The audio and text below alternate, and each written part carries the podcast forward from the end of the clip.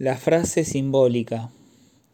A fin de cuentas, podríamos de todos modos empezar a ver juntos el texto de Schreber, ya que en realidad para nosotros el caso Schreber es el texto de Schreber.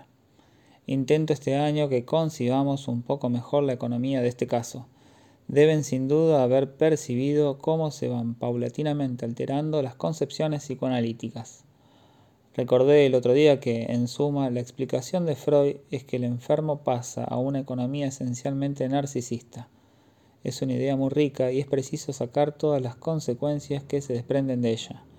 Pero quien no lo hace, olvida lo que es el narcisismo en el punto al que ha llegado la obra de Freud cuando escribe el caso Schreber. Y entonces tampoco percibe lo novedoso de la explicación, esto es, en relación a qué otra explicación se sitúa. Voy a retomar uno de los autores que mejor ha trabajado el problema de la psicosis, a saber, Catán, quien pone en primer plano la noción de defensa, pero no quiero que procedamos mediante un comentario de los comentarios, hay que partir del libro, como recomienda Freud. Como somos psiquiatras, o al menos gente que de distintos modos se ha iniciado en psiquiatra, es muy natural que también leamos el caso con ojos de psiquiatras. No hay que olvidar las etapas de la introducción de la noción de narcisismo en el pensamiento de Freud. Ahora se habla de defensa a propósito de cualquier cosa, creyendo repetir así algo muy antiguo en la obra de Freud. Es exacto que la noción de defensa desempeña un papel muy precoz y que desde 1894-1895 Freud propone la expresión de neuropsicosis de defensa, pero emplea este término en un sentido sumamente preciso. Cuando habla de la Where History la distingue de otras dos especies de histerias, en un primer intento de nosografías propiamente psicoanalíticas. Remítanse al artículo al que aludo. Al estilo broyeriano, las histerias deben ser concebidas como una producción secundaria de los estados hipnoides, dependiente de determinado momento fecundo, que corresponde a un trastorno de la conciencia en estado hipnoide. Freud no niega los estados hipnoides, dice simplemente no nos interesan. Eso no es lo que tomamos como carácter diferencial en nuestra nosología. Hay que comprender muy bien que cuando se clasifica, comienzan contando el número de lo que aparentemente se presenta como los órganos coloreados de una flor, y que se llaman pétalos. Siempre es igual. Una flor presenta cierto número de unidades que se pueden contar. Es una botánica muy primitiva, profundizándola, se percatarán de que a veces esos pétalos del ignorante no son tales, son sépalos y no tienen la misma función. De igual modo, en lo que nos concierne, distintos registros anatómico, genético, embriológico, fisiológico, funcional pueden estar involucrados y superponerse. Para que la clasificación sea significativa es necesario que sea natural. ¿Cómo buscaremos esa naturalidad? Freud no repudió pues los estados hipnoides, dijo que no los tomaría en cuenta, porque en el momento de ese primer desenmarañamiento, lo que le importa en el registro de la experiencia analítica es otra cosa, el recuerdo del trauma. En esto consiste la noción de Aware History. La primera vez que aparece la noción de defensa estamos en el registro de la rememoración y sus trastornos. Lo importante es lo que podemos llamar la pequeña historia del paciente. ¿Es o no capaz de articularla verbalmente?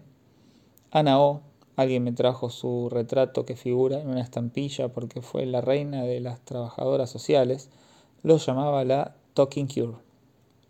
La Aveware History es una histeria donde las cosas están formuladas en los síntomas y el asunto está en liberar el discurso no hay huella pues de regresión, ni de teoría de los instintos, y no obstante ya está en ciernes todo el psicoanálisis. Freud distingue además una tercera especie de histeria, cuya característica es que también tiene algo que contar, algo que sin embargo no es contado en ningún lado. Por supuesto, sería muy sorprendente que en la etapa en que está de su elaboración nos dijese dónde puede serlo, pero ya está perfectamente esbozado. La obra de Freud está llena, lo cual me complace mucho, de cosas así que parecen adarajadas. Cada vez que uno toma un artículo de Freud, no solo nunca es lo que uno esperaba, sino que siempre es muy simple. admirablemente claro. Y, sin embargo, no hay uno de ellos que no esté sembrado de esos enigmas que son las adarajas. Cabe decir que, mientras vivió, fue el único que procuró los conceptos originales necesarios para atacar y ordenar el campo nuevo que descubría. Introduce cada uno de estos conceptos con un mundo de preguntas. Lo bueno es que Freud no disimula esas preguntas. Cada uno de sus textos es un texto problemático, de tal suerte que leer a Freud es volver a abrir las preguntas. Los trastornos de la rememoración, a ellos debemos volver siempre para saber cuál fue el terreno inicial del psicoanálisis. Supongamos incluso que esté superado, hay que medir el camino recorrido, y sería muy sorprendente que pudiésemos permitirnos desconocer la historia. No tengo por qué seguir aquí en detalle el camino recorrido entre esta etapa y aquella en la que Freud introduce la regresión de los instintos. Ya he hecho bastante los años anteriores, como para que baste decirles que explorando los trastornos de la rememoración, queriendo restituir el vacío que presenta la historia del sujeto, buscando la pista de aquello en lo que se transformaron los acontecimientos de su vida, comprobamos que van a parar donde nadie se lo esperaba. Hablaba de ello la vez pasada bajo la forma de los desplazamientos del comportamiento. Nos percatamos de que no puede tratarse sencillamente de volver a encontrar la localización nésica, cronológica de los acontecimientos, de restituir una parte del tiempo perdido, sino que también hay cosas que suceden en el plano tópico, la distinción de registros, completamente diferentes en la regresión, está allí implícita. En otras palabras, todo el tiempo se olvida que no basta que una cosa ocupe el primer plano para que otra no guarde su valor. Su precio, en el seno de la regresión tópica. Es allí donde los acontecimientos adquieren su sentido comportamental fundamental. Entonces se produce el descubrimiento del narcisismo. Freud se percata de que hay modificaciones en la estructura imaginaria del mundo y que interfieren con las modificaciones de la estructura simbólica. ¿Cómo llamarla de otro modo? Puesto que la rememoración pertenece forzosamente al orden simbólico. Cuando Freud explica el delirio por una regresión narcisista de la libido, cuyo retiro de los objetos culmina en una desobjetalización, esto quiere decir, en el punto al que ha llegado, que el deseo que ha de ser reconocido en el delirio se sitúa en un plano muy distinto al del deseo que ha de hacerse reconocer en la neurosis. Si no se comprende esto, no se ve en absoluto lo que distingue una psicosis de una neurosis. ¿Por qué no sería tan difícil en la psicosis restaurar la relación del sujeto con la realidad, si el delirio es en principio enteramente legible? Al menos es lo que puede leerse en algunos pasajes Freud, que tenemos que saber acentuar de modo menos somero de lo que se suele hacer. El delirio, en efecto, es legible, pero también está transcrito en otro registro. La neurosis permaneceremos siempre en el orden simbólico, con esa duplicidad del significado y del significante que Freud traduce por el compromiso neurótico. El delirio transcurre en un registro muy diferente. Es legible, pero sin salida. ¿Cómo puede ser así? Este es el problema económico que queda abierto en el momento en que Freud termina el caso Schreber. Digo cosas masivas. En el caso de las neurosis, lo reprimido aparece in loco, ahí donde fue reprimido, vale decir en el elemento mismo de los símbolos. En tanto el hombre se integra a él y participa de él como agente y como actor. Reaparece in, loco bajo una máscara. Lo reprimido en la psicosis, si sabemos leer a Freud, reaparece en otro lugar, in altero, en lo imaginario, y lo hace efectivamente sin máscara esto es sumamente claro, no es nuevo ni heterodoxo. Solo es preciso percatarse de que es el punto principal. De ningún modo concluye el asunto en el momento en que Freud le pone punto final a su estudio sobre Schreber. Al contrario, a partir de ese momento se empiezan a plantear los problemas. Después de Freud se intentó tomar el relevo. Lean a Catán, por ejemplo, quien intenta darnos una teoría analítica de la esquizofrenia, en el quinto tomo de la recopilación El psicoanálisis del niño. Leyéndolo se ve claramente el camino recorrido en la teoría analítica. En Freud la cuestión del centro del sujeto siempre queda abierta. En el análisis de la paranoia, por ejemplo, avanza paso a paso para mostrar la evolución de un trastorno esencialmente libidinal, juego complejo de un agregado de deseos transferibles, transmutables que pueden entrar en regresión, y el centro de toda esta dialéctica aún sigue siendo problemático. Ahora bien, el viraje que se operó en el análisis más o menos hacia la época en que murió Freud llevó a que nos volviéramos a encontrar con nuestro viejo centro de toda la vida, el yo, que maneja las palancas de mando y guía a la defensa. Ya no se interpreta la psicosis a partir de la economía compleja de una dinámica de las pulsiones, sino a partir de los procedimientos empleados por el yo para arreglárselas con diversas exigencias, para defenderse contra las pulsiones. El yo vuelve a ser no solo el centro, sino la causa del trastorno. El término defensa no tiene a partir de entonces otro sentido sino el que tiene cuando se habla de defensa contra una tentación y toda la dinámica del caso Schreber es explicada a partir de los esfuerzos por enfrentar una pulsión, llamada homosexual, que amenazaría su completitud. La castración no tiene más sentido simbólico que el de una pérdida de integridad física. Se nos dice terminantemente que el yo, no siendo lo suficientemente fuerte como para encontrar puntos de ligazón en el medio exterior con el fin de defenderse contra la pulsión que está en el ello, encuentra otro recurso, que es fomentar esa neoproducción, que es la alucinación, y que es otra manera de actuar, de transformar sus instintos duales, sublimación a su manera, pero que presenta grandes inconvenientes. El empobrecimiento de la perspectiva, las insuficiencias clínicas de esta construcción saltan a la vista. Que existe un modo imaginario de satisfacer la presión de la necesidad es una noción articulada en la doctrina freudiana pero siempre es pensada como un elemento nada más del determinismo de los fenómenos. Freud nunca definió la psicosis alucinatoria según el simple modelo del fantasma, como el hambre puede satisfacerse mediante un sueño de satisfacción del hambre. Un delirio no responde lo más mínimo a una finalidad de ese tipo. Siempre nos complace volver a encontrar lo que ya nos representamos, y Freud incluso nos enseña que la creación del mundo de los objetos humanos pasa por esa vía. Nosotros también experimentamos siempre una intensa satisfacción al volver a encontrar ciertos temas simbólicos de la neurosis en la psicosis. No es para nada ilegítimo, pero hay que tener muy claro que solo cubre una parte muy pequeña del cuadro. Para Schreber, como para los homosexuales, se puede esquematizar la transformación imaginaria del impulso homosexual en un delirio que hace de sujeto a la mujer de Dios el receptáculo de la buena voluntad y los buenos modales divinos.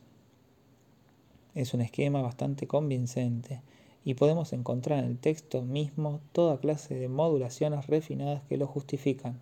Asimismo, la distinción que hice la vez pasada entre la realización del deseo reprimido en el plano simbólico, en la neurosis, y en el plano imaginario, en la psicosis, es ya bastante satisfactoria, pero no nos satisface. ¿Por qué? porque una psicosis no es simplemente eso, no es el desarrollo de una relación imaginaria, fantasmática con el mundo exterior. Hoy quisiera simplemente hacerles medir la masa del fenómeno, el diálogo del único, de ese Schreber a partir del cual la humanidad va a ser regenerada por el nacimiento de una nueva generación schreberiana con su pareja enigmática, el Dios schreberiano, él también. ¿Es acaso todo el delirio? Claro que no no solo no es todo el delirio, sino que es totalmente imposible comprenderlo del todo en ese registro. Es asaz curioso que nos contentemos con una explicación tan parcial de un fenómeno masivo como la psicosis, reteniendo solo lo que tienen en claro los conocimientos imaginarios. Si queremos avanzar en la comprensión de la psicosis, es necesario empero articular una teoría que justifique la masa de estos fenómenos, de los que daré hoy algunas muestras. Comenzaremos por el final e intentaremos comprender volviendo hacia atrás. Adoptar esta vía no es simplemente un artificio de presentación, es acorde con la materia que tenemos entre manos. Este es un sujeto que estuvo enfermo de 1883 a 1884, que tuvo luego ocho años de respiro y al cabo del noveno año, posterior al inicio de la primera crisis, en octubre de 1893, las cosas se vuelven a poner en marcha en el plano patológico. Ingresa a la misma clínica donde había sido atendido la primera vez, que dirige el doctor Fleschig, y permanecerá ahí hasta mediados de junio de 1894. Su estado es complejo. Su aspecto clínico puede caracterizarse como una confusión alucinatoria, e incluso como un estupor alucinatorio. Más tarde hará un relato ciertamente distorsionado de todo lo que vivió. Decimos confusión para caracterizar el modo brumoso en que recuerda algunos episodios, pero otros elementos, especialmente sus relaciones delirantes con diferentes personas que lo rodean, están suficientemente conservados como para proporcionar un testimonio valedero. Es, no obstante, el periodo más oscuro de la psicosis. Observen bien que solo podemos saber de él a través del delirio, porque igual no estábamos ahí, y sobre este primer periodo los certificados de los médicos son pobres.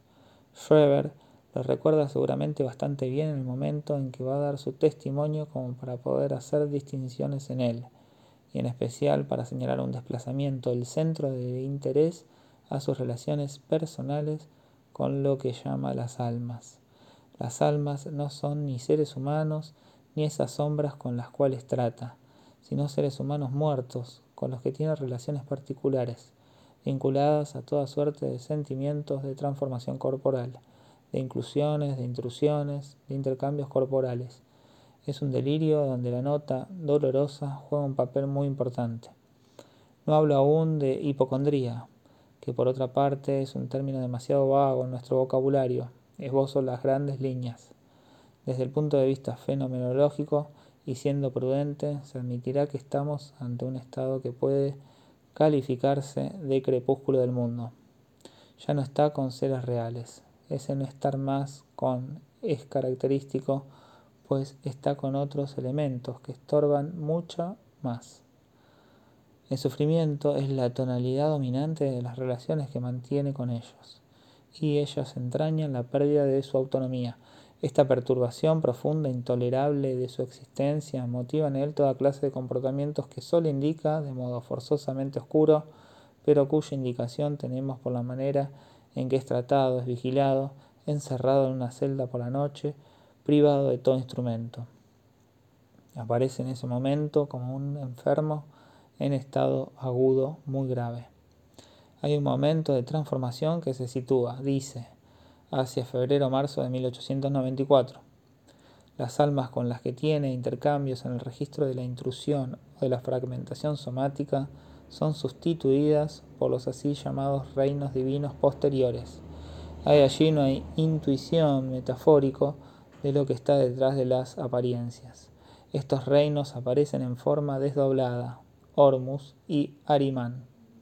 Aparecen también los rayos puros, que se comportan de manera muy diferente a las almas llamadas examinadas, que son rayos impuros. Schreber nos dice la profunda perplejidad que le crean los efectos de esa pretendida pureza, que sólo puede atribuirse a una intención divina. Los elementos que parten de las almas examinadas no dejan de perturbarla y hacen toda clase de jugadas a los rayos puros, intentando captar para su provecho la potencia de los mismos, interponiéndose entre Schreber y su acción benéfica. La táctica de la mayor parte de esas almas, animadas de muy malas intenciones, es descrita precisamente, y especialmente la del jefe de la banda, Flechig, quien fracciona su alma para repartir sus pedazos en el hiperespacio interpuesto entre Schreber y el Dios alejado. Soy el que está alejado. Encontramos esta fórmula que tiene un eco bíblico en una nota donde Schreber nos informa lo que Dios le confía. El Dios para Schreber no es el que es, es el que está bien lejos. Los rayos puros hablan, son esencialmente hablantes. Hay equivalencia entre rayos, rayos hablantes, nervios de Dios, más todas las formas particulares que pueden asumir, incluyendo sus diversas formas milagrosas, entre ellas las tijeras. Esto corresponde a un periodo donde domina lo que Schreber llama la Brunsprache, suerte de muy sabroso alto alemán que tiende a expresarse mediante eufemismos y antífrasis una penitencia que se llama una recompensa, por ejemplo, y en efecto la penitencia es a su manera una recompensa.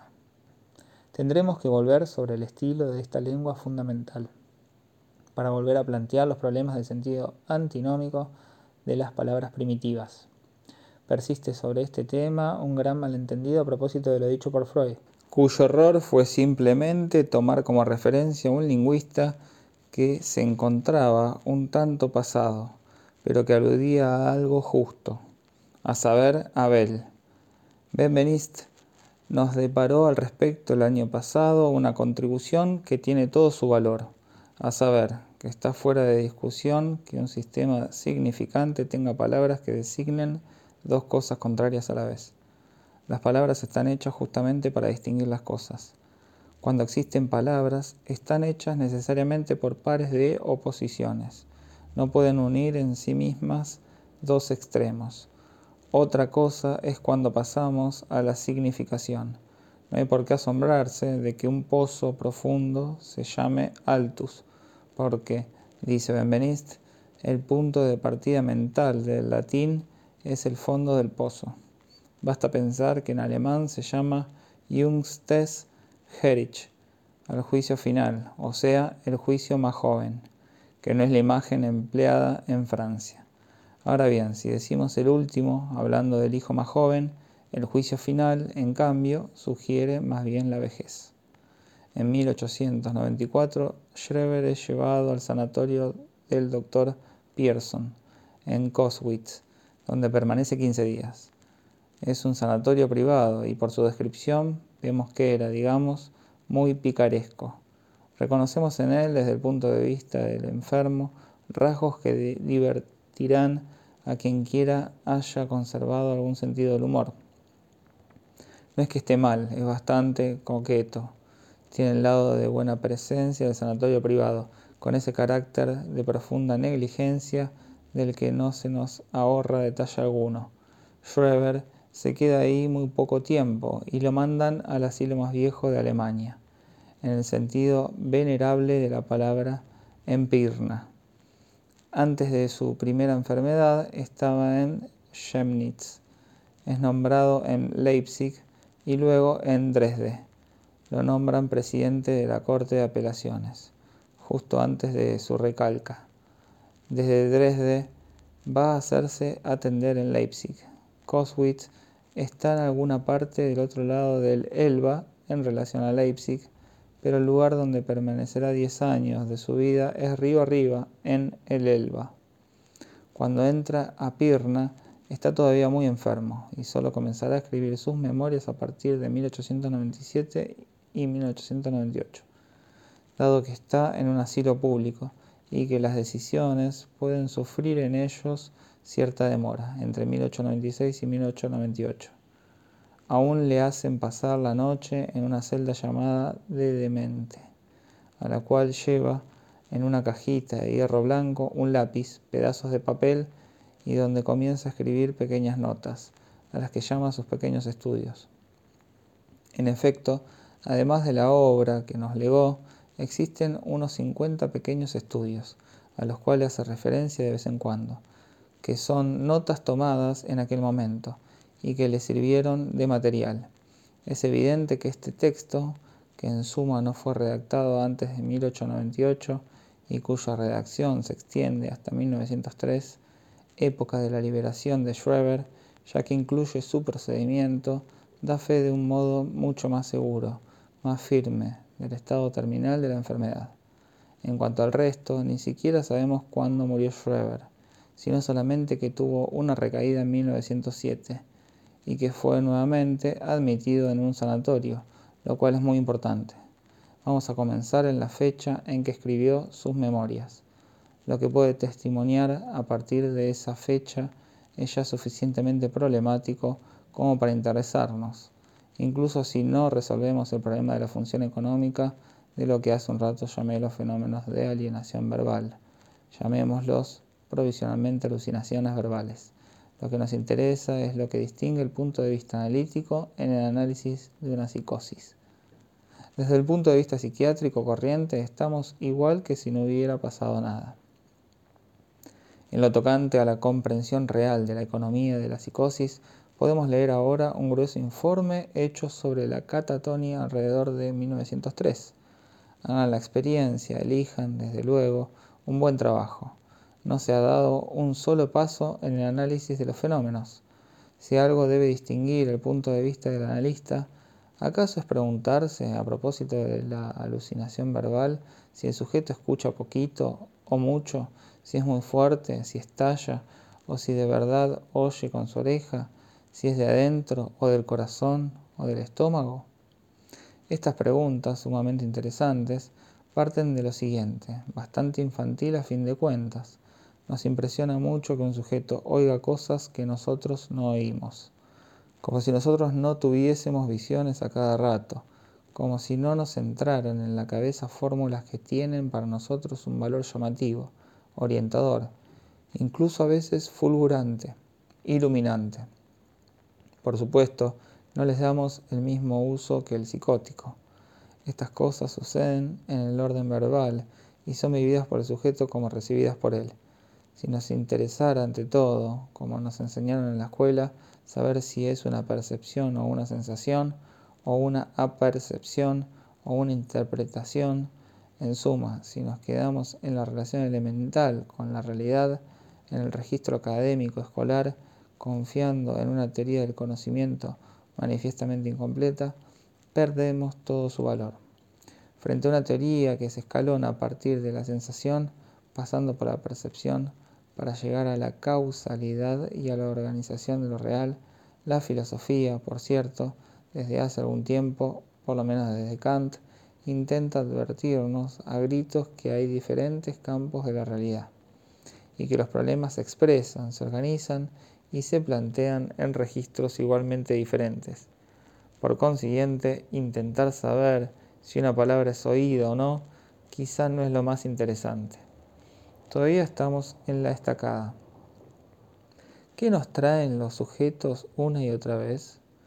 Lo que les estamos pidiendo, sencillamente, o sea, lo que les estamos sugiriendo que nos respondan, introducimos en lo que experimentan distinciones y categorías que solo nos interesan a nosotros, no a ellos. El carácter impuesto exterior de la alucinación verbal exige ser considerado a partir del modo en que reacciona el enfermo. No es cuando mejor escucha, como se dice en el sentido en que se cree que escuchar es escuchar con las orejas. Cuando más lo alcanzan, alucinaciones extremadamente vividas siguen siendo alucinaciones, reconocidas como tales, mientras que otras, cuya vividez endofásica no es menor, tienen por el contrario un carácter muy decisivo para el sujeto y le brindan una certeza. Lo que cuenta es la distinción que introduje en los albores de nuestro comentario entre certezas y realidades.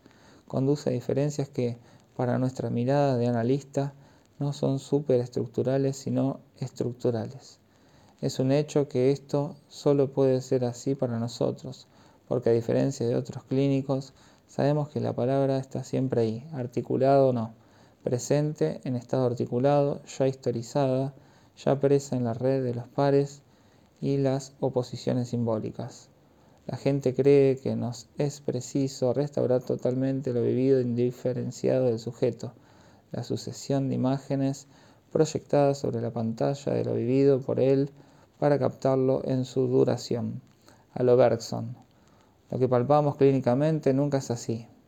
La continuidad de todo lo que un sujeto ha vivido desde su nacimiento nunca tiende a surgir y no nos interesa en lo más mínimo. Lo que nos interesa son los puntos decisivos de la articulación simbólica de la historia, pero en el sentido en que uno dice la historia de Francia. Tal día, Mademoiselle de Montpensier estaba en las barricadas. Quizás era pura casualidad y no tenía mayor importancia desde cierto punto de vista pero lo seguro es que solo eso queda en la historia. Estaba ahí.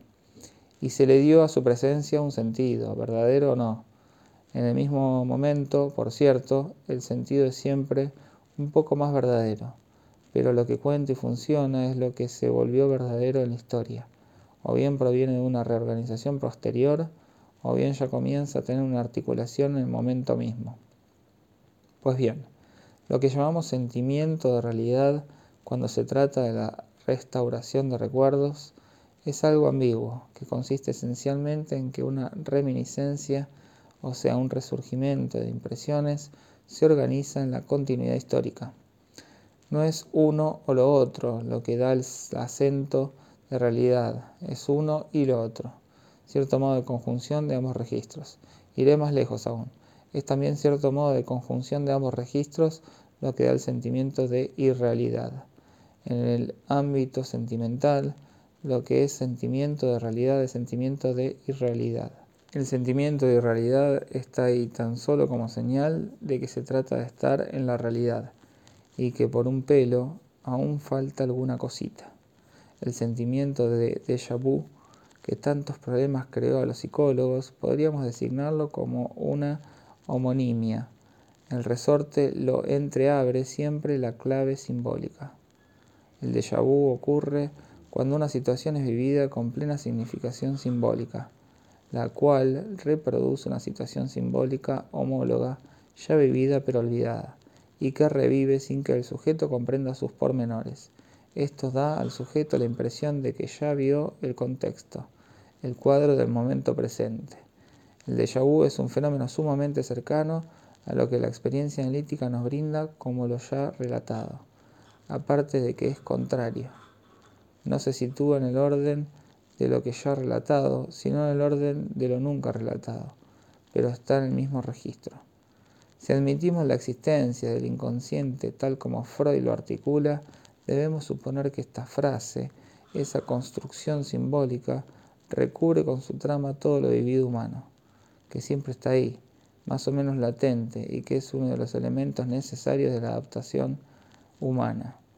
Que esto pase sin que piense en ello, pudo haber sido considerado durante mucho tiempo como una enormidad, pero no puede serlo para nosotros. La idea misma de un pensamiento inconsciente, esa gran paradoja práctica que introdujo Freud, no quiere decir otra cosa. Cuando Freud formula el término de pensamiento inconsciente agregando en su Traumdeutung sit venia verbo, no dice más que lo siguiente. Pensamiento quiere decir la cosa que se articula en lenguaje.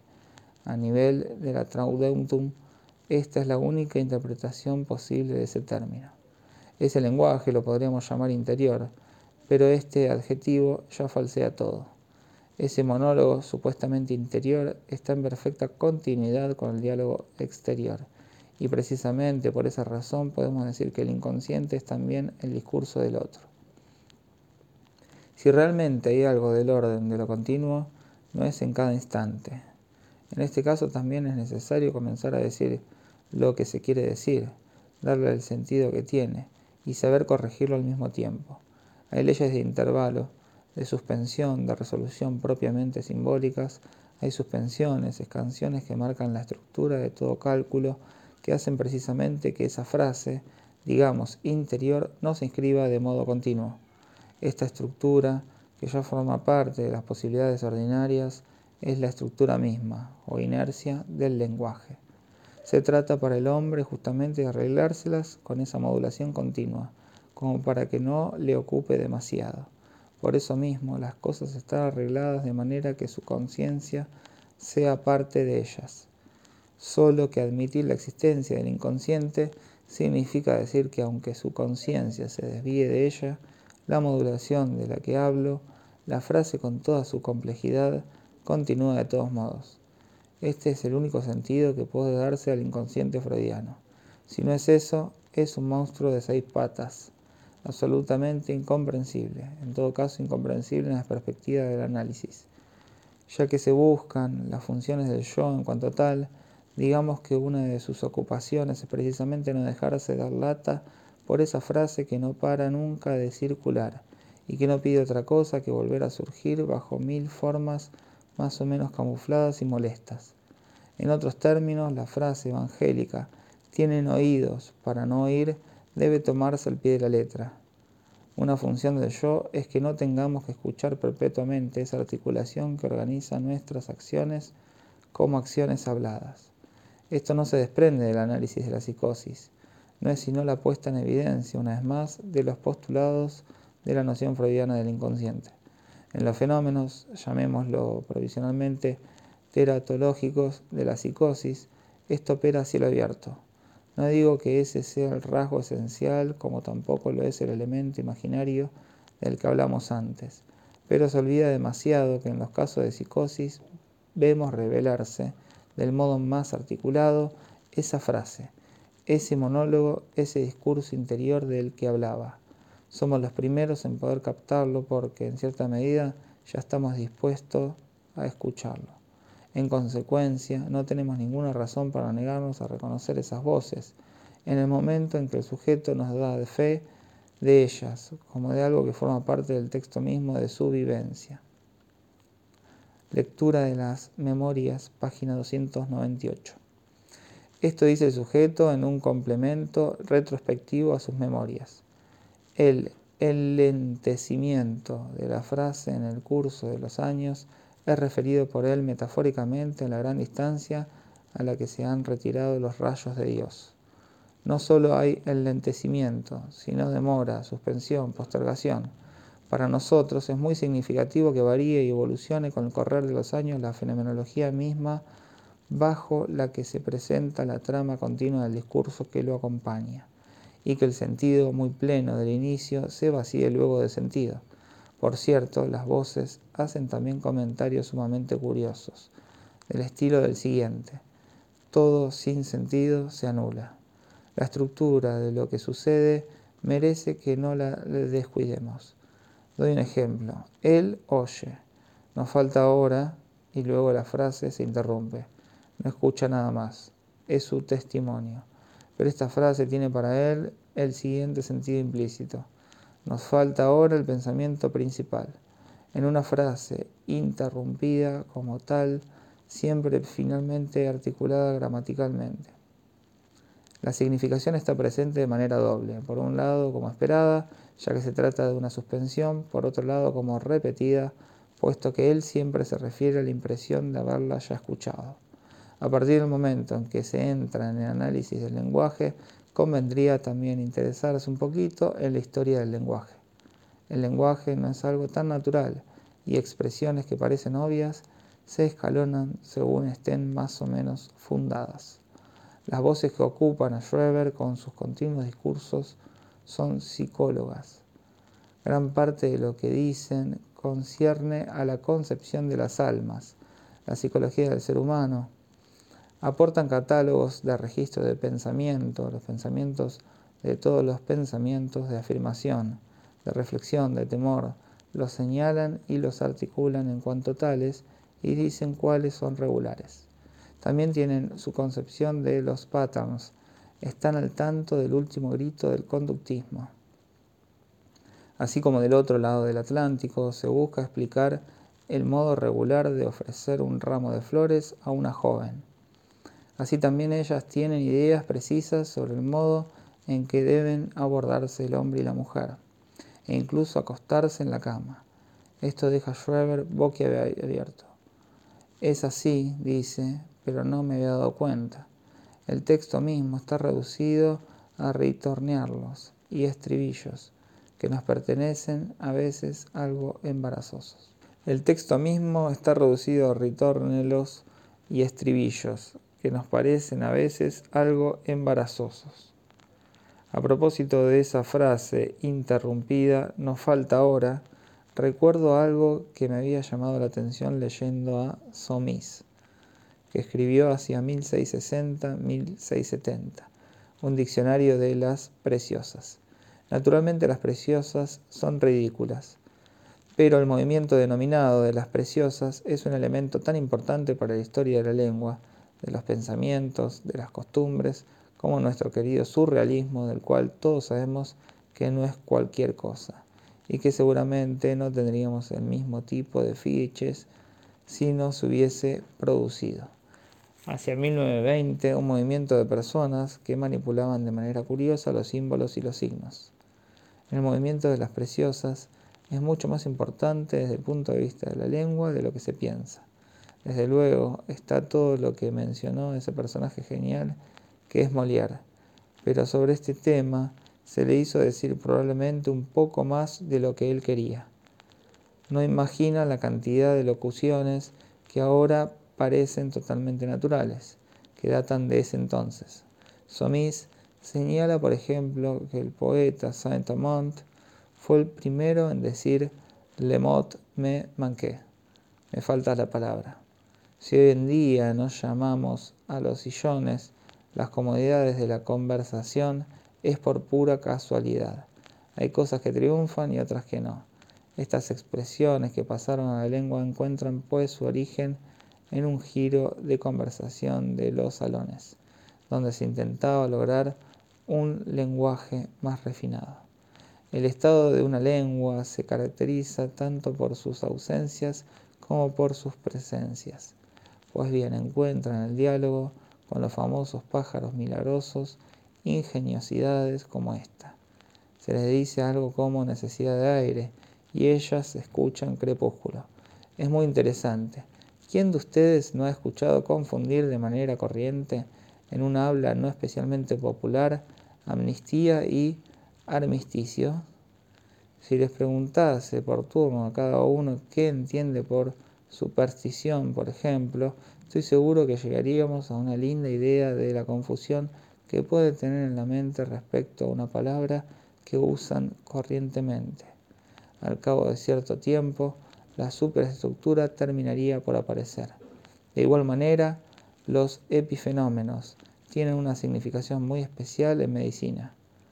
La ENEC llama epifenómenos a los fenómenos, como la fiebre, comunes a todas las enfermedades.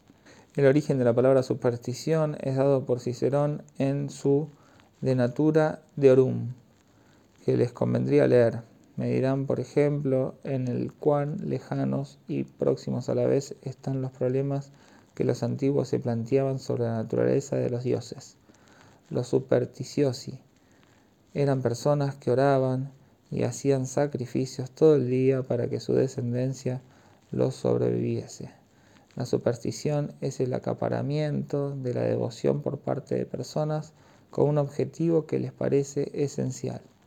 Esto nos enseña mucho acerca de la concepción que tenían los antiguos de la noción, tan importante en toda cultura primitiva, de la continuidad del linaje. Esta referencia podría también darnos quizá el mejor asidero para la verdadera definición de la superstición que consiste en extraer una parte del texto de un comportamiento a expensas de las demás. Esto equivale a señalar su relación con todo lo que tiene de formación parcelar, de desplazamiento metódico, el mecanismo de la neurosis. Lo importante es comprender qué se dice.